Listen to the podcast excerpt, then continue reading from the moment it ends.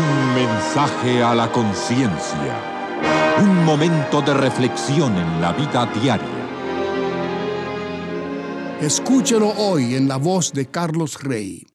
En este mensaje tratamos el siguiente caso de una mujer que descargó su conciencia de manera anónima a nuestro sitio conciencia.net, autorizándonos a que la citáramos.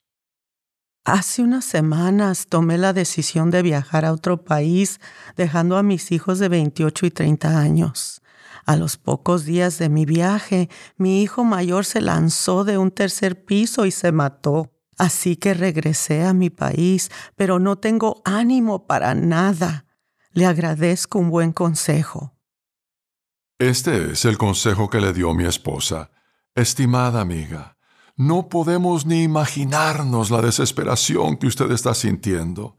Perder a un hijo a cualquier edad es una agonía indescriptible, pero cuando ese hijo causó su propia muerte, el vacío que deja en sus seres queridos puede parecer peor que ser torturado.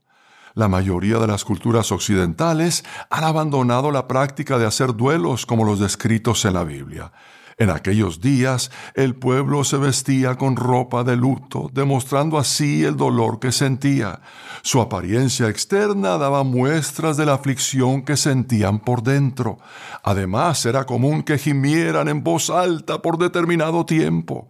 Esas demostraciones externas de duelo pudieran parecernos extrañas actualmente, pero cumplían el propósito de permitir el desahogo de las emociones y del dolor.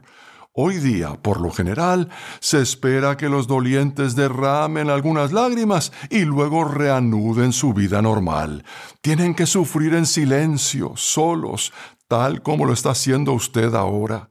Usted dice que no tiene el ánimo ni la motivación para hacer nada. Claro que no. No ha tenido suficiente tiempo para afligirse. El llanto desgasta nuestro ánimo por completo cuando no tenemos maneras aceptables de demostrar todo lo que estamos sintiendo. Les serviría de mucho hablar acerca de su hijo y de lo que usted está sintiendo.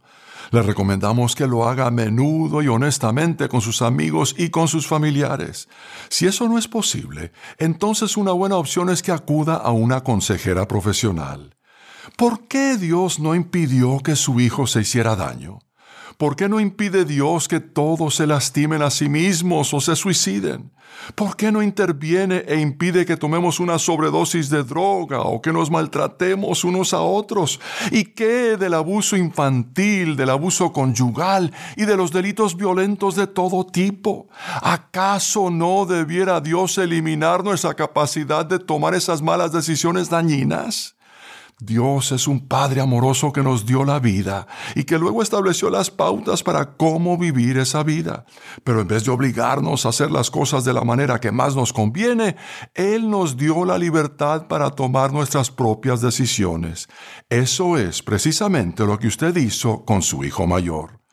Con eso termina lo que recomienda Linda, mi esposa. El consejo completo puede leerse con solo ingresar en el sitio conciencia.net y pulsar la pestaña que dice casos y luego buscar el caso 737. Si aún no se ha suscrito para recibir un mensaje a la conciencia a diario por correo electrónico, le invitamos a que ingrese a conciencia.net y se suscriba hoy mismo. En ese sitio puede leer, imprimir, escuchar y ver en video todos los mensajes que se han difundido desde el año 2004.